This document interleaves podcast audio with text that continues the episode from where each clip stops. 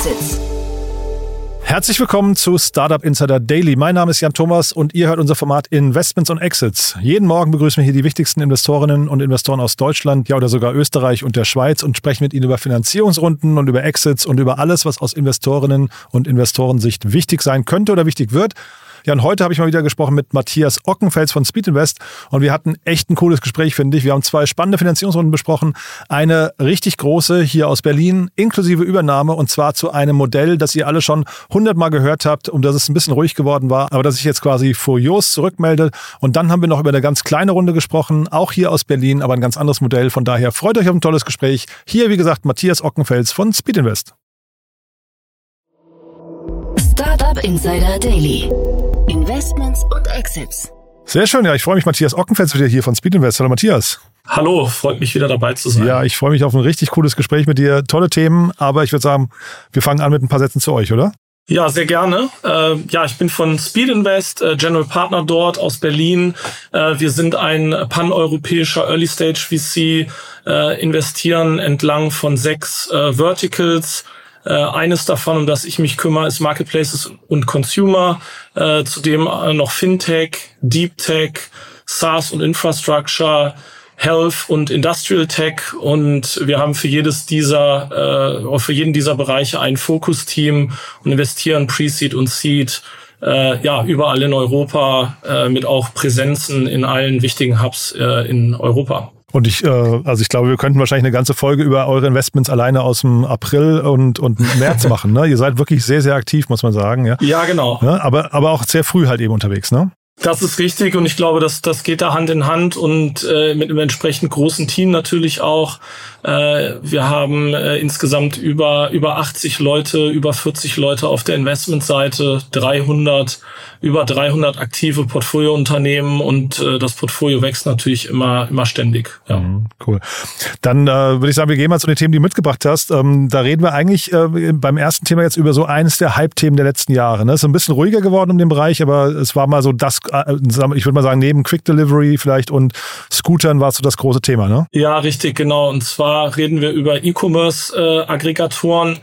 Äh, und in diesem Fall hier über die Razer Group und Strice, ihres Zeichen beide Berliner äh, Unternehmen äh, oder ursprünglich aus, äh, aus Berlin, die auch beide ähm, entsprechend viel Funding eben genau während der, ich würde mal sagen, Hype-Phase äh, während Covid äh, sehr viel Geld eingesammelt haben und dann, wie du schon richtig gesagt hast, ist vielleicht ein bisschen ruhiger geworden. Es gab ja auch andere in anderen Ländern äh, äh, ähnliche äh, Herangehensweisen und Companies. Ich glaube, das Ganze wurde halt mal angestoßen unter dem Vorbild von Thrasio äh, aus den USA, äh, und das haben sich dann viele zum Beispiel genommen und ähnliche äh, ja, Unternehmen äh, in, in anderen Geografien oder anderen Ländern äh, sozusagen gelauncht und eben auch, auch diese beiden, über, über die wir heute reden. Mhm. Ich glaube, Thrasio, äh, das war ja sogar, glaube ich, ein Gattungsbegriff, so wie Tempo oder ne, genau. Tesafilm, sowas in der Richtung.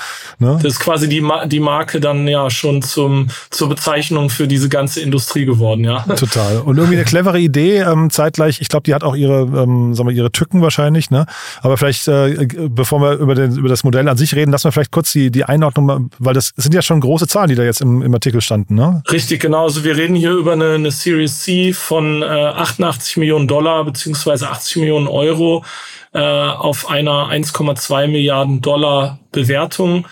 Äh, wobei, ich glaube, man muss das hier ein bisschen äh, differenzieren. Soweit ich das verstanden habe, äh, sind das hier eigentlich äh, zwei Transaktionen. Es gab eine Series C, die hat schon vor etwas längerer Zeit stattgefunden und im Rahmen derer jetzt dann eben Razer auch äh, Strice äh, gekauft hat. Und in Folge dieser Transaktion hat auch einer der Hauptinvestoren in Strice, nämlich Upper 90, ähm, heißen die, die auch in Thrasio investiert sind, äh, dann auch äh, in die Razer Group direkt investiert. Ja. Ich glaube, das ist so ein bisschen verschachtelt jetzt alles, aber nicht ganz so äh, einfach zu verstehen, aber sozusagen eine Erweiterung von einer Finanzierungsrunde mit einer äh, gleichzeitig mit einem einer Konsolidierung in dem Bereich einer Akquisition, äh, verbunden. Ja, so habe ich das verstanden. Mhm. Und ähm, ich, man weiß, glaube ich, auch gar nicht genau, wie viel Geld schon insgesamt in die Razer Group geflossen sind, ne? weil da sehr viel Debt auch. Also das ist ja, das ist ja so ein typisches Venture-Debt-Thema eigentlich. Das ist genau der Punkt. Das muss man natürlich auseinanderhalten. Da ist natürlich einiges an oder ein Vielfaches dessen, was da sozusagen an äh, tatsächlich Equity reingeflossen ist, ist da an Fremdkapital reingeflossen, weil natürlich viele und vielleicht da noch mal kurz zum Geschäftsmodell, die kaufen ja äh, am Ende des Tages Amazon Händler und und auch teilweise auf anderen Plattformen, zumindest meinem Verständnis nach, äh, erfolgreiche Händler und konsolidieren die unter einem Dach und versuchen da Synergien zu heben. Und das machen die halt weil, äh, größtenteils mit Fremdkapital, weil sie halt sagen, die haben sehr ähm, vorhersagbare Revenues, äh, also Umsätze und äh, in die, sind in der Regel auch schon profitabel oder nahe dran an der Profitabilität und äh, kann, demnach kann man das gut über äh, Fremdkapital hebeln. Und das war, ist, glaube ich, ein, ein starkes Zeichen der Zeit sozusagen gewesen, eben genau während der Niedrigzinsphase und eben E-Commerce-Boom äh, während Covid was aber natürlich jetzt, wo die Zinsen wieder stärker anziehen und damit Fremdkapital teurer wird, ähm, und auch der E-Commerce-Boom etwas abflacht, ja, deutlich schwieriger geworden ist. Ja, mhm. ja von daher, sagen wir, die Runde irgendwie finde ich sehr beeindruckend. Kann natürlich auch sein, die Strice Group, da haben wir jetzt überhaupt keine Insights, dass die vielleicht die Runde gar nicht mehr zustande bekommen haben. Ne? Das kann ja also, gerade weil es so ein kapitalintensives Business ist und ich habe mal Richtig. bei Trasio geguckt, die haben äh, die letzte Runde Q4 2021 abgeschlossen. Seitdem ist da nichts passiert. Also es kann sein, dass dem ganzen Modell auch so ein bisschen die, äh, die Puste ausgeht. Ne? Ist durchaus möglich und ich denke, ein weiteres Indiz äh, dahin ist halt, dass ähm, die, die Razer Group selbst schon quasi der Aggregator von den Aggregatoren geworden ist, wenn ich das so formulieren darf, weil sie halt. Auch ein gutes Modell, ne? Ja, genau. Ist vielleicht gar nicht so äh, dumm, ehrlich gesagt, weil ähm, wenn andere da jetzt zu hohe Preise bezahlt haben, um Amazon-Händler etc. zu akquirieren und jetzt selber in Geldnöte geraten und man das dann sozusagen günstig ähm, äh, die komplett übernehmen kann und da quasi dann eigentlich einen Discount auf diese Preise erzielen kann, ist das vielleicht gar nicht so schlecht, wenn man selber noch ähm, in der Position der Stärke ist oder entsprechend gut kapitalisiert ist. Ich kenne da jetzt natürlich nicht die Einzelheiten und kenne kenn nicht die Details von der Razer Group, aber wenn die da in der Lage sind, äh, das zu tun, ist es natürlich super. Und die haben halt eben schon sowohl in äh, Lateinamerika äh, die Valoreo als auch äh, Factory 14 hier in Europa gekauft. Ähm, man weiß natürlich, das sind in der Regel alles immer Share Deals. Also da fließt wahrscheinlich nicht wirklich jetzt Cash. Mhm. Ähm, insofern ist es dann auch eher ja liquiditätsschonend, sage ich mal. Und äh, in wie, was es dann genau für Deals sind, wie dann dieser äh, anderen Aggregatoren da bewertet sind, weiß man natürlich auch nicht und in dem Fall jetzt bei der Strice Group auch nicht unbedingt. Ich glaube, was vielleicht für Razer spricht hier, ist, dass eben der Investor äh, von der Strice Group äh, eben Upper, Upper 90 jetzt äh, anscheinend in der Tat selber wirklich nochmal äh, direkt Cash auch in Razer als Teil von diesem Deal investiert haben. Und ich glaube, so runden die das dann auch ab über diese äh, Series C äh, das zu spielen. Mhm. Ist ja auch die Frage natürlich, also mir fehlt da so ein bisschen das Verständnis dafür, wie groß dieser Markt ist, den die adressieren. Es gab ja auch diese KW-Commerce-Übernahme von Seller X, ist ja so die gleiche Ecke auch nochmal. Ne? Ja. Das heißt, es kann durchaus sein, der Markt verträgt gar nicht so viele Teilnehmer äh, hinterher. Und was mir, ich weiß nicht, ob du da äh, irgendwo Insights hast, aber was mir so ein bisschen fehlt, ist das Gespür dafür, wie hoch dieser Synergieeffekt, den man sich eigentlich in diesem Modell verspricht oder der, der quasi dieser ganzen Logik zugrunde liegt, wie hoch der tatsächlich ist hinterher. Ne? Ja, das ist sicherlich ein valider Punkt. Ich denke, natürlich sind diese,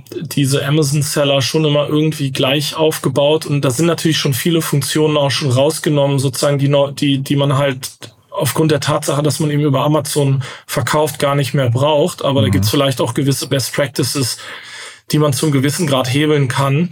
Ähm, da fehlen mir aber ehrlicherweise auch die Insights. Wir sind jetzt in keiner von diesen Aggregatoren äh, investiert oder haben da äh, eher einen Bogen drum gemacht, ehrlicherweise.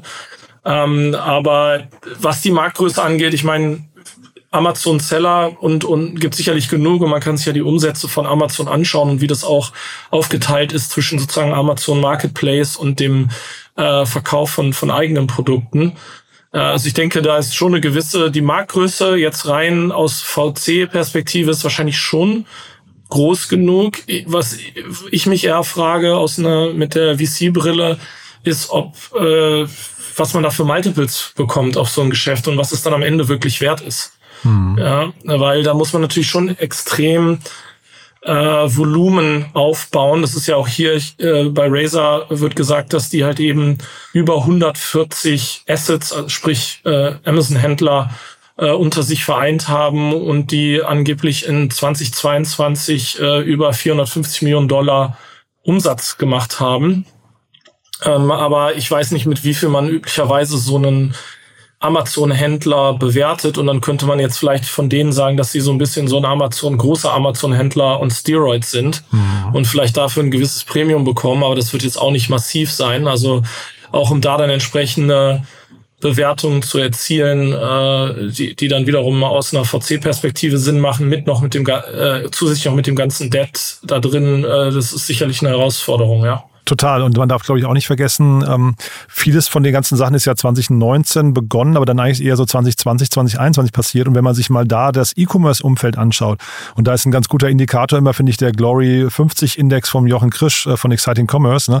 Ähm, das ist also, der, ich glaube, perverser geht's fast gar nicht mehr. Das Ding ist wirklich hochgegangen, noch und nöcher, hat sich verdreifacht und ist aber in der, im gleichen Tempo wieder abgestürzt. Und ich meine, das ist natürlich ein Indikator für den ganzen äh, E-Commerce-Markt an sich, ne, für das Umfeld. Absolut. Ja, man hat ja auch die, die ich glaube, die Herausforderung der Fairness halber ist natürlich auch, dass man durch diesen extremen Boom dieser Year-on-Year-Vergleich dann sehr schwierig wird. Ne? Weil man natürlich dann quasi gewisses Wachstum, was vielleicht erst in späten Jahren gekommen wäre, schon vorausgenommen hat und dann ist halt gerade dieser dieser äh, ja Jahresvergleich sehr sehr sehr sehr schwer mhm. und dann auf einmal sieht es halt sehr sehr langsam aus vom Wachstum her, ähm, aber man ist natürlich dann schon auf einem entsprechend hohen Niveau. Aber es ist natürlich nicht gut dann für äh, Bewertungen und man sieht ja auch, wie die dann an den ähm, Börsen äh, eben abgestraft wurden. Äh, und äh, sicherlich hinzu, hinzu kommt jetzt noch das eher angespannte gesamtwirtschaftliche Umfeld, wo dann, glaube ich, auch die ja, Spendierhosen der, der Konsumenten nicht mehr, nicht mehr ganz so äh, gut sitzen und die Leute halt deutlich vorsichtiger sind, was sie, äh, was sie tatsächlich ausgeben, online oder offline. Ja. Also das ganze Modell, aber ich habe überhaupt keine Insights, eher nur so ein Gefühl, aber das ähm, wirkt für mich so ein bisschen nach einem Modell, wo sehr viele Investoren sehr viel Geld verloren haben. Ne? Ähm also da wird sicherlich, da haben sicherlich einige geblutet, auch jetzt bei anderen Playern. Es gab ja einige Copycats dann, wie gesagt, weltweit. Und äh, da haben sicherlich einige Federn, äh, Federn gelassen. Und äh, wie das halt oft so ist in so einem, äh, in so einem Hype. Und am Ende bleiben dann vielleicht ein paar übrig, äh, die dann äh, tatsächlich äh, wirklich funktionieren, aber wo das ist ja dann auch am Ende ein Marathon und, und eben kein Sprint und es wird, wird, wird sich dann zeigen auf, auf Strecke. Ja. Mhm. Und hier 1,2 äh, Milliarden Bewertungen. Also ich hatte bei Crunchbase nochmal geguckt. Ja. Wie gesagt, in Verbindung mit Venture Debt natürlich äh, sind da 1,1 Milliarden reingeflossen. Ne? Ich meine, das ist also ähm, ja, das ist quasi die Liquidationspräferenz, ja. Ja, genau. Also das, das klingt halt schon eben nicht nach der besten Wette. Zeitgleich muss man natürlich sagen, in den heutigen Zeiten so eine Runde und auch so eine Übernahme hinzubekommen, ist auch irgendwie eine, eine Managementleistung, finde ich. Ne? Absolut. Und wie gesagt, 450, über 450 Millionen Dollar äh, Jahresumsatz äh, letztes Jahr. Äh, das wäre dann auch hier, weiß nicht, zweimal Umsatz oder GMV, wie auch immer man das betrachten will. Aber Außenumsatz ist das dann wahrscheinlich, ne? Ja, ja. Genau. Außenumsatz, deswegen sage ich äh, GMV. Äh, es ist natürlich schon aggressiv, ja. Ähm, Tja. Ja. bleiben wir dran. Also schön, dass man wieder mal zumindest mal einen Indikator aus diesem Markt bekommt, aus dem Segment. Ne? Ähm, aber ich bin da, bin da wirklich noch so ein bisschen, ich würde mal die Luft anhalten. Du hast gesagt, ihr habt da einen Bogen drumherum gemacht. Weißt du noch warum? Naja, wir haben uns das schon angeschaut und unser, ich sag mal, unser Fragezeichen war schon immer, wie sehen da die langfristig sozusagen die Multiples aus? Wie sind diese Geschäftsmodelle mhm. bewertet? Am Ende ist das ja fast wie so eine Art PE-Play, ja, ja, ja so, so, eine Art äh, Tech-PE-Play quasi. Und das ist wie dann Fonds, die in andere Fonds investieren. Und, und wir haben das einfach nie, glaube ich, richtig durchstiegen oder konnten da wirklich äh, äh, hatten die Fantasie dafür. Ja, also ich, ich will das jetzt auch gar nicht irgendjemand ankreiden oder so, sondern ich glaube, wir haben dann einfach gesagt, okay, äh, ist vielleicht nicht für uns auch aus der Sicht jetzt von einem Frühphaseninvestor, wo, wohl wissend, dass das viel Geld brauchen wird, was wir dann auch nicht unbedingt haben. Über die Zeit äh, ist das, ja, muss man dann, glaube ich, viel Fantasie haben, um äh, dass das sozusagen vom Vorlevel her wirklich Sinn machen kann. Ja. Plus, was ich hier noch spannend finde oder vielleicht auch ähm, sagen wir, äh, schwierig sind die Abhängigkeiten. Ne? Du bist ja hinterher dann doch irgendwie von Amazon als größten Player oder vielleicht noch von ein, zwei anderen Plattformen abhängig. Ne? Aber Absolut. Ähm, das heißt, wenn dir da jemand mal irgendwann, wenn das ist ja immer dieses Your Margin is my opportunity von Jeff Bezos, ne? Wenn die irgendwann merken, bestimmte Dinge funktionieren gut, dann machen die es selbst. Genau, ne? So und also einmal das und natürlich super abhängig vom äh, äh, Zinsumfeld. Ja, ja. Und äh, wenn die Zinsen halt anziehen, dann werden direkt äh, gehen meine Kosten, meine Kapitalkosten hier nach oben, dann wird das ganze Modell auf einmal nicht ist nicht mehr so profitabel oder dann werden die Akquisitionen deutlich teurer. Äh, und das hat halt in so einem Niedrigzinsumfeld, wie ich, wie ich eingangs gesagt hatte, viel mehr Sinn gemacht. Das ist jetzt halt auch wieder äh, ja, sch schwerer geworden einfach. Hast du eigentlich ähm, vielleicht nochmal kurz sag mal, erweitert dazu ähm, bei dem Thema Silicon Valley Bank? Äh, hast du was mitbekommen, dass jetzt die, die Venture Debt Konditionen sich deutlich verschlechtert haben? Ähm, ich habe das sozusagen erstmal erwartet äh, persönlich oder habe das auch beobachtet und selber etwas mehr äh, versucht, das auch tiefer zu durchsteigen. Ehrlich gesagt, da mit einigen Anbietern auch gesprochen. Ich habe, ich denke, einige sind sozusagen froh darüber, dass der Wettbewerb durch Silicon Valley Bank schwacher geworden ist, weil dann sich vielleicht doch die Terms wieder etwas aggressiver werden oder oder ähm, ja einfach äh, attraktiver werden aus deren Sicht, ja aus Sicht der der Venture Debt Investoren. Ich habe jetzt aber noch noch noch nicht genug Datenpunkte, wenn ich ganz ehrlich bin, um zu sagen, dass jetzt wirklich massiv teuer geworden ist oder dass das unbedingt jetzt nur darauf zurückzuführen wäre, dass äh, Silicon Valley Bank nicht mehr oder nicht mehr so aktiv mhm. in Europa zum Beispiel agiert, sondern es ist, glaube ich, auch dem Gesamtumfeld geschuldet. Also mit oder ohne Silicon Valley Bank äh, wäre das so gewesen, ja. Okay. Cool. Du, dann lass uns noch mal kurz, du hast ja noch ein zweites Thema mitgebracht, das wir zumindest noch mal kurz anschneiden wollten, ne? Ja, genau, äh, richtig. Und zwar äh, geht um EquipMe, äh, die gerade eine 3,8 äh, Millionen Dollar äh, Seed-Runde äh, unter der Führung von La Familia eingesammelt haben. Ähm, und ja, was ich hier ganz interessant fand, ich stecke da jetzt auch nicht besonders tief in dem Thema drin, um ganz ehrlich zu sein. Ähm, hier geht's um Everything as a Service. Äh, sprich eigentlich mieten äh, statt kaufen, finde ich generell eigentlich ein interessantes Thema, weil das auch so in Richtung Circularity geht, Nachhaltigkeit, äh, wenn man ein bisschen weiterdenkt. Und was die halt machen, ist, dass sie Unternehmen quasi ermöglichen, von ihren Zulieferern, insbesondere was Mitarbeiterausstattung, also Equipment angeht, dieses zu mieten, äh, eben auf einer äh, Subscription-Basis, äh, anstelle es zu, zu kaufen. Mhm. Ja, was natürlich auch aus einer Cashflow-Perspektive äh, auch jetzt in so einem Umfeld äh, interessant ist oder interessanter sein kann. Man hat natürlich nicht diese ganzen äh, sozusagen Abschreibungen, Abschreibereffekte, aber man hat auch nicht die äh, initialen hohen Ausgaben für jetzt äh, größere Ausgaben. Mich hat's aber auch persönlich halt eben sehr an so Sachen wie Grover erinnert. Natürlich mhm. eben auf der B2B-Seite, weil es halt eben zwischen äh, Unternehmen, deren Zuliefern und Mitarbeitern ist, anstelle jetzt einfach B2C, dass ich mir irgendwie ein, ein, Handy bei Grover miete. Aber zum Beispiel könnte ich dann mein Business Phone sozusagen über EquipMe äh, mieten, ja. Ich hatte mal den Jan Julko hier von Everphone zu Gast ähm, und die machen ja im Prinzip genau sowas, aber halt, glaube ich, wenn ich es richtig weiß, nur eben für Phones. Äh, genau. Und der sagte damals, ähm, aus seiner Sicht, alles, was man irgendwann mal als Subscription-Modell äh, anbieten kann, wird auch mal als Subscription-Modell gemacht. Ne? Und das ist ja so ein bisschen hier, Everything as a Service klingt ja so ein bisschen in die Richtung. Ne? Genau, das ist definitiv der, der Weg oder wahrscheinlich auch genau hier die Vision in dies, äh, und in die Richtung, in die es gehen soll. Ich fand es auch interessant, weil auch in Anbetracht des vorherigen Themas und auch wenn man sich Grover anschaut, ist es sicherlich auch ein Thema, was man auch so über diese Dead-Schiene denken kann. Ich weiß nicht ehrlich gesagt, ob die das machen oder was da genau deren Approach ist.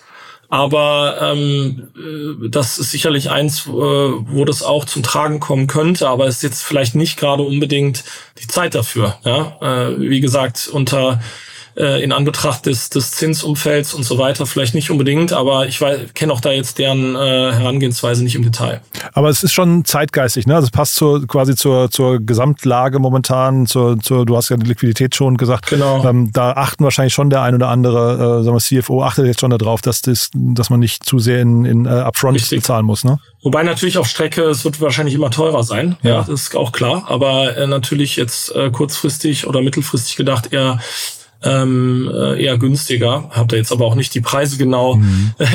analysiert. Ähm, was sicherlich auch interessant ist, dass es halt eben nicht nur um, um sozusagen Hardware geht, sondern äh, die halt offensichtlich eben auch andere Produkte, also auch Software anbieten. Ja, das hatte ich auch gesehen. Da, kann, kannst du dem, also würdest du dem trauen, diesem Modell? Weil ich hatte zum Beispiel, glaube ich, auf der äh, Webseite hatten sie Salesforce als Beispiel, so eine Salesforce-Lizenz, habe ich gedacht, ob ich mir das jetzt in so einem Shop äh, buchen wollte. Ich weiß nicht. Ja, das geht dann schon eher in so eine andere Richtung und mir ist äh, äh, peinlicherweise gerade der Name entfallen, aber es gibt ein äh, großes Vorbild aus den USA, da ist besser mal investiert. Die machen im Prinzip so eine Art IT-Service äh, as a Service, ja, Aha. also quasi die Digitalisierung äh, von den ganzen ja, kleinen IT-Agenturen, die dann auch wieder für SMEs arbeiten. Und das geht ja in so eine ähnliche Richtung, weil da geht's halt oft oder der der Go-to-Market ist halt eben oft über, äh, dass ich sozusagen das Onboarding äh, rund um IT für alle Mitarbeiter mache und dann halt aber hinten raus natürlich auch äh, mich um quasi die äh, die Maintenance sozusagen kümmere und um alle anderen äh, Services rund um äh, äh rund um IT, ja. Und ich glaube, das ist, kann wahrscheinlich hier so ein bisschen der Twist sein in die Richtung, die das geht, ja.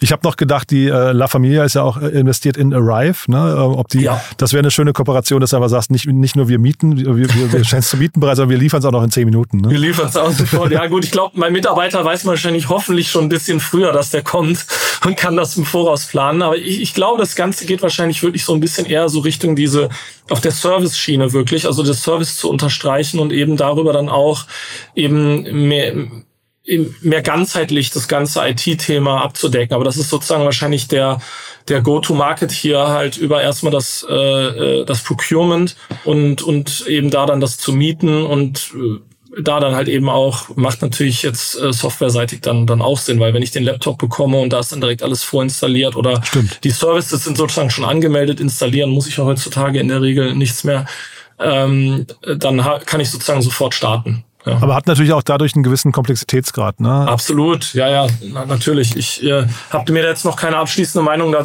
ehrlich gesagt aus einer Investorensicht jetzt dazu gebildet. Ich fand es halt aus einer Marktplatzperspektive ganz, ganz interessant und äh, auch in Verbindung äh, mit dem mit dem vorherigen Thema und dann auch eben in Verbindung mit sowas wie Grover, dass es jetzt halt eben so auf die die B2B-Seite auch überschwappt. Aber siehst du das hinterher perspektivisch als Marktplatz, ähm, weil das ist natürlich dann nochmal ein anderer anderer Case eigentlich, ne?